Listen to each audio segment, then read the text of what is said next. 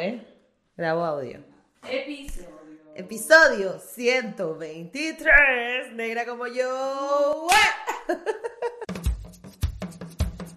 Démosle la bienvenida a la diversidad. Escuchemos las voces de los afrolatinos por el mundo y soltemos esas conductas nocivas que nos limitan como sociedad. Soy Gisette Rosas y esto es Negra como yo, el podcast. Me encanta que tengamos la energía de todo el resto de las temporadas, me tenía mucho miedo, porque hemos pasado cuatro meses aproximadamente en, este, en esta preproducción de Negra como yo y hoy que ya por fin estamos grabando, estamos disfrutando del momento de ver cómo está quedando todo lo que nos inventamos entre subidas y bajadas, pues estoy demasiado feliz. Así que bienvenidos a un nuevo episodio de Negra como yo. El episodio 123 y como les conté, en el episodio anterior, esta vez vamos a tener una serie de dos episodios especiales donde hablaremos más detalladamente de todos estos temas que nos interesan, afrolatinidad, negritud, identidad, racismo, entre otros. Y hoy vamos a seguir con esta, estos episodios especiales de la transición. Hoy vamos a profundizar un poco más en todo esto que siempre les hablo del entorno. Vamos a verlo desde las experiencias personales y vamos a verlo desde las experiencias familiares que quieran que no tienen un peso muy importante en nosotros. Eh, una de las de los momentos más cómicos que yo viví, eh, tengo como tres anécdotas que me vienen ahora a la mente cuando yo empecé a hacer mi transición, fue que la primera, como siempre les he contado, mi mamá me dijo como que eh, pero tú te bajas ese pelo así, o sea, ese pelo se te va a ver así como, no sé, como patapata, como afro, no sé, o sea, tu pelo, acuérdate que tú no tienes un rizo bonito, tú no tienes un rizo que cae. Eh, em, pero mi mamá obviamente me estaba diciendo esto desde su completa, desde la completa ignorancia que, que tenía de conocer estos temas de identidad, porque justamente cuando yo me encontré haciendo la transición, mi búsqueda fue mucho más personal que estético o de seguir una moda, para nada. O sea, yo tenía amigos que me daban muchos refuerzos positivos y me decían cosas como que sí, Gisette, continúa, lo estás haciendo súper bien, me encanta, te pareces a tal artista, a Kelly, a Macy Gray, ¿no? Que eran los referentes eh, afro de esa época. Em, pero yo en mi propia búsqueda personal conocí un universo muy grande de influencers, beauty bloggers que estaban haciendo cosas muy, muy, muy cool con respecto al pelo afro y a la identidad, pero en los Estados Unidos. Em, entonces esta transición capilar era como para mí un momento eh, reflexivo muy personal, pero al mismo tiempo era como un reto. Eh, yo quería lograr eh, tener una historia como la de las chicas a las que yo estaba viendo. Uno de los videos más comunes es contar tu transición siempre. Todas las beauty bloggers de cabello afro rizado te cuentan cómo llegan a este momento y es que es una de las cosas más bonitas y más profundas que existen. Em, y qué las lleva o qué los lleva o qué les lleva a hacer todo este cambio y toda esta transición capilar. Pero uno de los elementos que hacen o dificultan que esta transición sea eh, más o menos difícil es la familia. Eh, antes les contaba que mi mamá fue una de las primeras que me decía que cómo me iba a dejar ese pelo así, pero también mi abuelo me decía, bueno, pero no tienes dinero para alisarte el pelo, que es lo que pasa, esta anécdota también siempre la cuento, ¿no? Eh, pero también al ver a todos nuestros familiares, porque mi familia es 95% negra y todas mis tías, mis primas, todo el mundo se alisa el pelo, todos sabemos quién es la peluquera de moda, cuál es el método, yo me lo plancho, yo me lo seco. Obviamente hay una diversidad amplísima de tipos de rizo en mi familia, eh, fenotipos, colores, porosidades y todas, todas hemos vivido el mismo proceso, a todas se nos ha caído, a todas nos salen burbujitas en el pelo, a todas nos llevan en ese primer momento a desrizarnos con una ilusión emocionante, sí, como, ay, es el día más importante de mi vida, me voy a alisar, por fin voy a, mi pelo se va a mover con el viento y no voy a estar despeinada y nadie me va a juzgar porque me veo fea o porque me veo eh, poco profesional. Em, y quiero aprovechar este momento para invitarlos a todos los que están viendo eh, este episodio que dejen abajo en los comentarios cómo fue su proceso de transición, cómo lo vivieron, qué cosas le decían a nivel familiar, porque la familia además es el espacio donde tenemos todas estas conversaciones incómodas.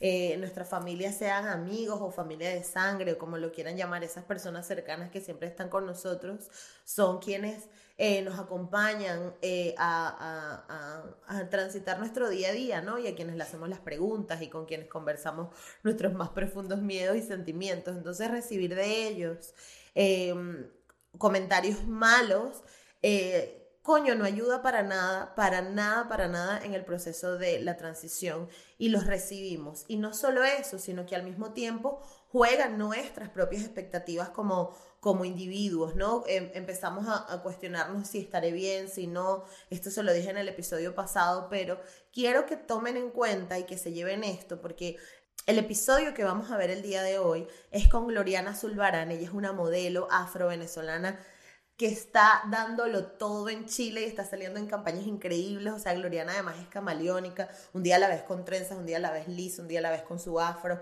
Es preciosa, simpática. Es una chica que además llenó de, de mucha buena vibra eh, este podcast y si quieren escuchar la conversación completa los voy a dejar en la descripción para que puedan disfrutar de todo el episodio y toda la historia de Gloriana. Pero en este caso en particular ella nos va a contar su anécdota de transición y cómo fue para ella verse eh, eh, compartiendo en un espacio con familiares que probablemente no se veían como ella y que además pues la hicieron reavivar o, o, crecer estas inseguridades que llevaba adentro. Eh, con respecto a su pelo. Así que escuchemos a Gloriana Zulbarán. Un día mi mamá me dijo, se acabó la vaina, te voy a alisar el pelo. Y yo, de verdad que yo no, o sea, yo no me sentí ni mal ni bien, porque para mí era como, ya, si mi mamá me dice que, Total.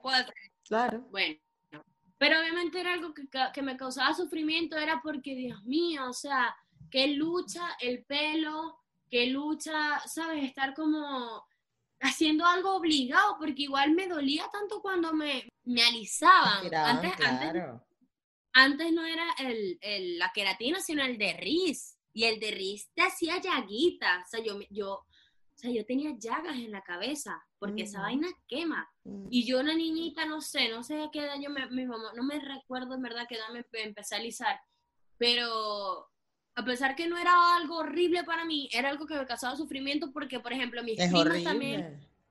Sí, tenía primas que también tenían el pelo liso porque eran hijas de, mi, de mis prima hermana, o sea, mi prima segunda, y era, esas son mi, mi generación, porque mis primas hermanas ya son una generación más grande, porque yo soy la menor de Entonces, como que mi grupo de primas hermanitas eran las primas segundas y como ellas venían mezcladas, ya venían con los pelos lisos.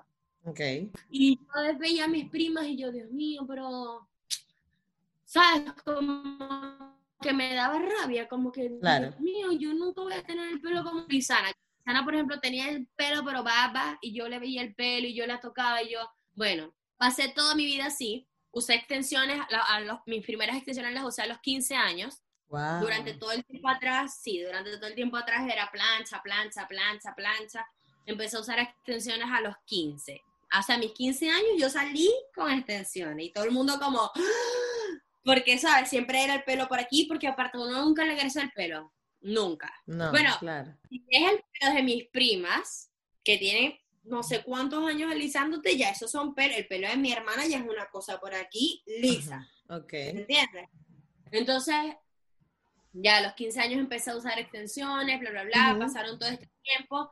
Una tía, una tía mía, una hermana de mi mamá, también ella es adicta al pelo. Entonces mi tía me, daba los mejores tratamientos, me compraba las mejores extensiones para que yo siempre estuviese apoteósica con ese pelo. Claro.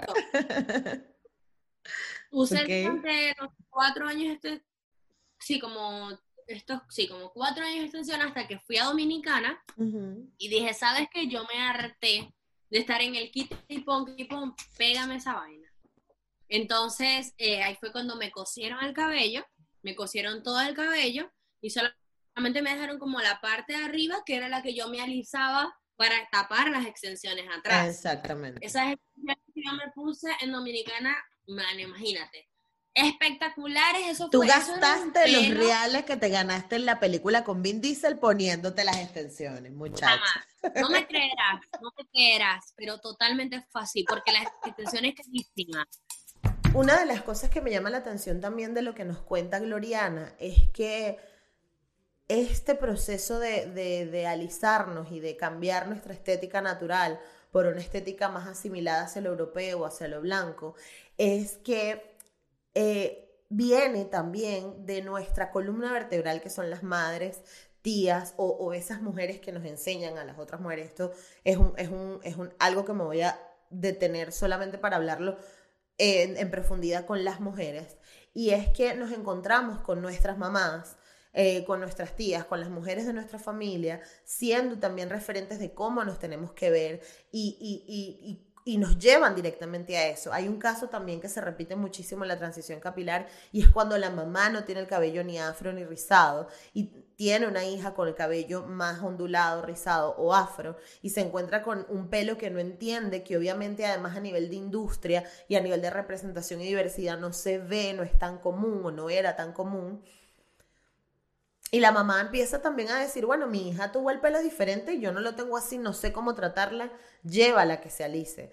Eh, en, en, Venezuela y en Latinoamérica es un patrón que se repite mucho, en familias mixtas, por decirlo de alguna forma, pero a mí no me gusta llamarlo así, eh, donde eso, el papá es más afrodescendiente y la mamá es blanca o tiene el pelo liso, y entonces la niña o niño o niña que nace de esa relación, pues viene siendo una persona con, eh, con, una crianza distinta con respecto al pelo. Y además, si la relación o la, o la narrativa que tiene la mamá hacia ese niño, niña o niñe que, que está en este proceso de crecimiento, deja unos referentes muy distintos a los que vive o a la experiencia que pueda tener una niña, niño, niña con el pelo liso. ¿Por qué? Porque todo el rato son una serie de constantes comentarios negativos. También, también existe todo lo contrario, ¿eh? No vamos a, a, a, a, excluir a quienes no, a quienes no, no hacen esto, pero el, común es una mamá, una tía, una abuela, una figura femenina eh, eh, diciéndote un montón de cosas malas con respecto a tu cabello. Entonces, obviamente, esto se replica en la adultez cuando la mujer no quiere peinarse, no sabe peinarse. Entonces, obviamente, recurre a los alisados y al desriz para poder manejar su pelo porque es como la industria eh, está construida y está vista. De hecho, eh, esto es algo que tenemos que tener en cuenta, es que no se trata solo de eh, reivindicar lo estético del pelo rizado, sino que la industria en general no está preparada o no estaba preparada para esto, eh, porque no habían tratamientos eh, lo, que fueran lo suficientemente buenos para nuestro tipo de pelo, no encuentras productos, no encuentras tampoco formas de peinados, estilismo, ahora se ve mucho más, pero en el continente, en Latinoamérica, era algo que no se, y en los Estados Unidos por supuesto era algo que no se veía, no, y yo creo que esto pasa en todo el mundo, no me atrevería a decir solamente en Latinoamérica, pero yo hablo desde la voz de Latinoamérica. Y, y, y éramos o fuimos niñas que crecimos eh, en entornos donde, bueno, obligatoriamente había que alisarse porque no hay de otra, y aparte ibas a la peluquería y entonces el peluquero te decía, no, no, no, no, no, yo con ese pelo no puedo, si no lo aliso no puedo. Y no, es, no se trata de ignorancia del parte del peluquero o peluquera o quien está haciendo el tratamiento en ese momento, sino que también no existían las opciones para esto, o sea, no había una colorimetría específica para cabellos rizados, no existía estilismos, tratamientos, cuidados, productos, eh, lo que hace que obviamente dificulte mucho más esta ardua labor y ahora cada vez más vemos influencers, cuentas de tiendas, personas que lo están haciendo muy bien y mmm, personas como Rizos y Afro Venezuela. Eh, un saludo desde aquí a Ludisai, porque está haciendo un trabajo maravilloso. De hecho, la, la, la, los mencionaron ayer a su proyecto en Al Jazeera y en un montón de medios internacionales hablando de cómo la representación negra en Venezuela había sido invisibilizada por años, empezando por el cabello rizado y afro. Entonces ahora vemos cada vez más gente que está hablando del tema, que está haciendo activismo, que, que es una conversación que se está teniendo más, más cercano y eso es lo bonito de, de todo este proceso que hemos logrado eh, instruir a personas, educar y, y hacerles ver de que se trataba claramente de un racismo institucional y sistemático por años, queriendo tapar o ocultar todos los fenotipos o todas las características físicas de las personas negras. Pero también llega un momento en el que nos toca decir ya basta. Y por eso quiero que escuchen la siguiente conversación que fue con Roxana Torres, una querida amiga, creadora de la cuenta Roxy Rizos. Y ella es una mujer que se encontró también en todo este proceso de la transición cuando emigró y, que además creó y, comparte a través de Instagram y a través de, de, las redes sociales todo su proceso, te enseña, porque además Roxy es una friki que entonces se sabe porosidad, densidad, o sea, un montón de cosas que pueden ayudar a las personas a conocer mejor su pelo. Y eh, eh, ella nos contó cómo fue su proceso y está muy linda su historia, así que acompáñenme a escucharla. Porque me da fastidio tener que este, ir a la peluquería todos los domingos. Claro. ¿Entiendes? Y después, o sea, la esclavitud de cada tres meses o cada seis meses, yo, yo me lo hacía cada seis meses, o sea, dos veces al año era lo que yo me hacía. En, en, junio y en diciembre, porque, ah, porque Navidad. Navidad. Exacto. Entonces, este principalmente fue eso, pues el tema del entrenamiento y además era, que, ojo, que no lo, no lo pensé en ese momento, pero sí lo, lo siento ahora, era como que una búsqueda interna en donde yo decía, yo, pero, pero, ¿por qué? O sea, e, era como pelear conmigo misma, porque decía, bueno, pero es que en, afuera, ah, porque además ya yo no estaba trabajando en la empresa, que de alguna forma es, es eh, era un, un, elemento que me, que me decía, alízate porque tienes que estar arreglada. Claro, exacto. Claro, ya yo eh, tenía mi empresa, o sea, tenía mi emprendimiento, manejaba mi tiempo, este, entrenaba todos los días. Y yo decía yo, pero como para qué, para, quién me voy a arreglar en, en, este sentido? O sea, como para qué me voy a arreglar? Yo quiero estar así, pero a la vez, este, quiero, quiero recuperar mi cabello, pero no sé cómo hacerlo porque no tengo ni idea.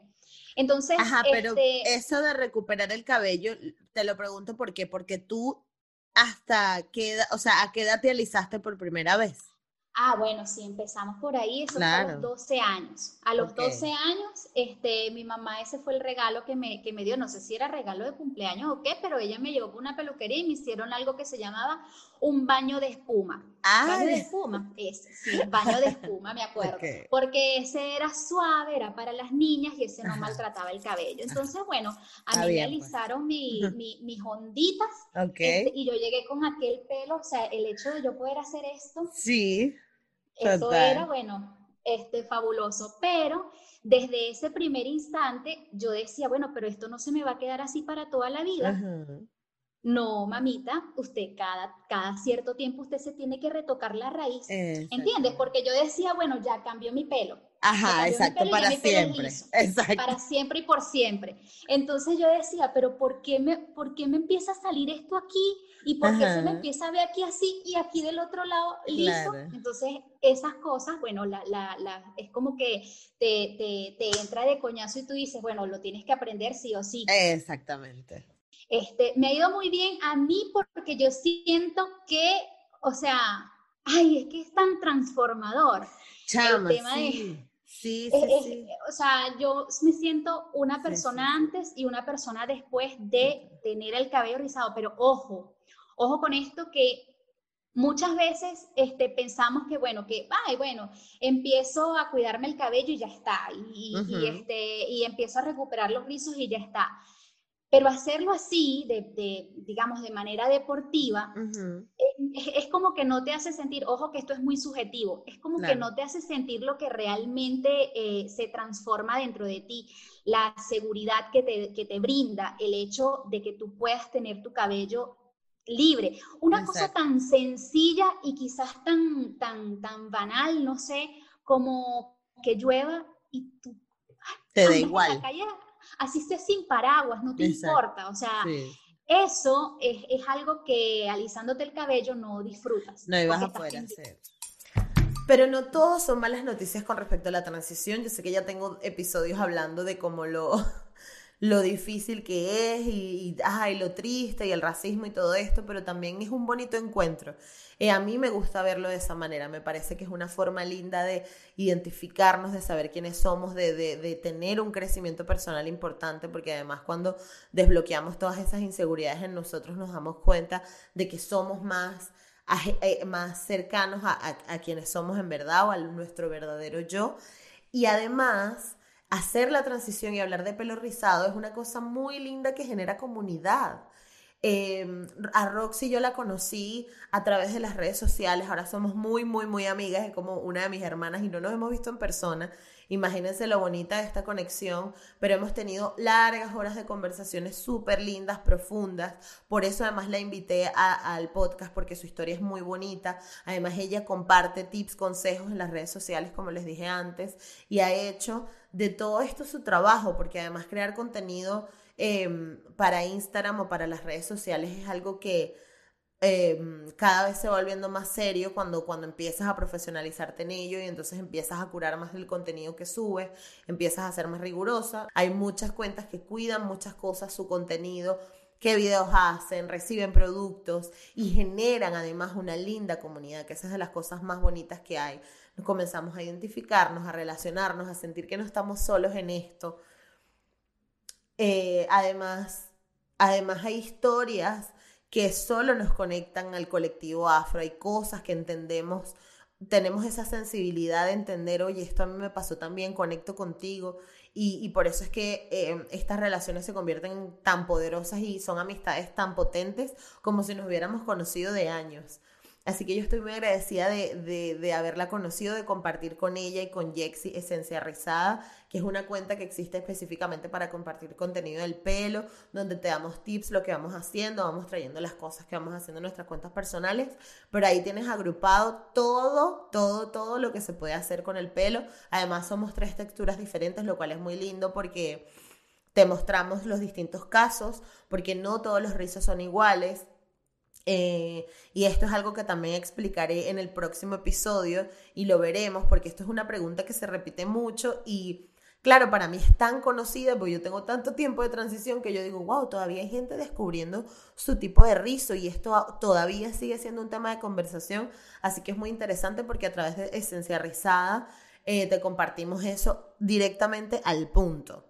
Y además, toda esta conversación de la transición nos lleva a disfrutar también de cosas que antes nos disfrutábamos. Roxy lo comentó y me pareció un aporte muy lindo esto de que llueva y puedas sentir la lluvia y no tengas que salir corriendo porque si se te daña el secado perdiste los reales del secado del domingo y tienes que secártelo otra vez el miércoles para que te dure para el fin de semana. O sea, económicamente cambiamos además porque empezamos a utilizar nuestro, nuestros beneficios económicos, nuestro dinero para eh, aportar a otras causas, a cosas diferentes, a cosas que nos den salud además, porque como les conté en el episodio anterior, tener el cabello afrorizado y, y tener eh, estereotipo negro, eh, fenotipo negro, pero mejor dicho, nos hace creer o sentirnos distintos al resto. Y yo sé que para muchos esto será difícil de entender porque, bueno, todos somos iguales, manito con manito, viva la paz, pero nos relacionamos distintos, nos vemos distintos y hay cosas pequeñas que disfrutamos distintos. Y la lluvia, créanme que cuando te alisas el pelo no es una de ellas. Que además aprendes a conectar contigo como mujer, con tu tiempo, eso me parece maravilloso y por eso les traje aquí este episodio de experiencias personales con respecto a la transición, porque me parece que es una excusa muy linda de decirnos, yo también he estado ahí, yo recuerdo esto que te pasó, recuerdo a, mí que me pasó así, etc. Eh, entonces por eso los invito a dejar en los comentarios o a escribirme a arroba negra como yo en todas partes. Eh, un mensaje directo y cuéntenme cuáles fueron sus, experiencias de transición, cómo las vivieron, pero a nivel personal, cómo crecieron, qué ven diferente, cómo se relacionan con las personas a partir de eso. Em, es muy bonito y te da una seguridad que, créanme, no tiene precio alguno. Gracias por acompañarme una vez más en este episodio, gracias por ser parte de esta familia tan linda, gracias por conectarse conmigo, por cada mensaje que me escriben, y nada, que seguimos, que el próximo episodio también vamos a hablar de transiciones, no se lo pueden perder, va a estar bien interesante porque vamos a tener la parte divertida y la parte loca de todo este proceso de transición. Eh, gracias por estar aquí una vez más. Recuerden que estamos en Spotify, en eBooks, en Anchor, en Apple Podcasts, en YouTube. Que recuerdes suscribirte, darle like, darle a la campanita, comentar, compartir, encontrarme en todas partes. Tú escribes negra como yo en Google y ahí te voy a salir yo de primerita porque no hay nadie que se me así hasta ahora.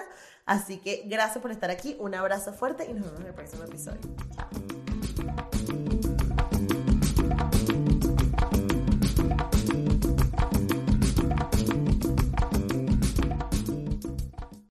Lucky Land Casino asking people what's the weirdest place you've gotten lucky. Lucky? In line at the deli, I guess. Aha, in my dentist's office.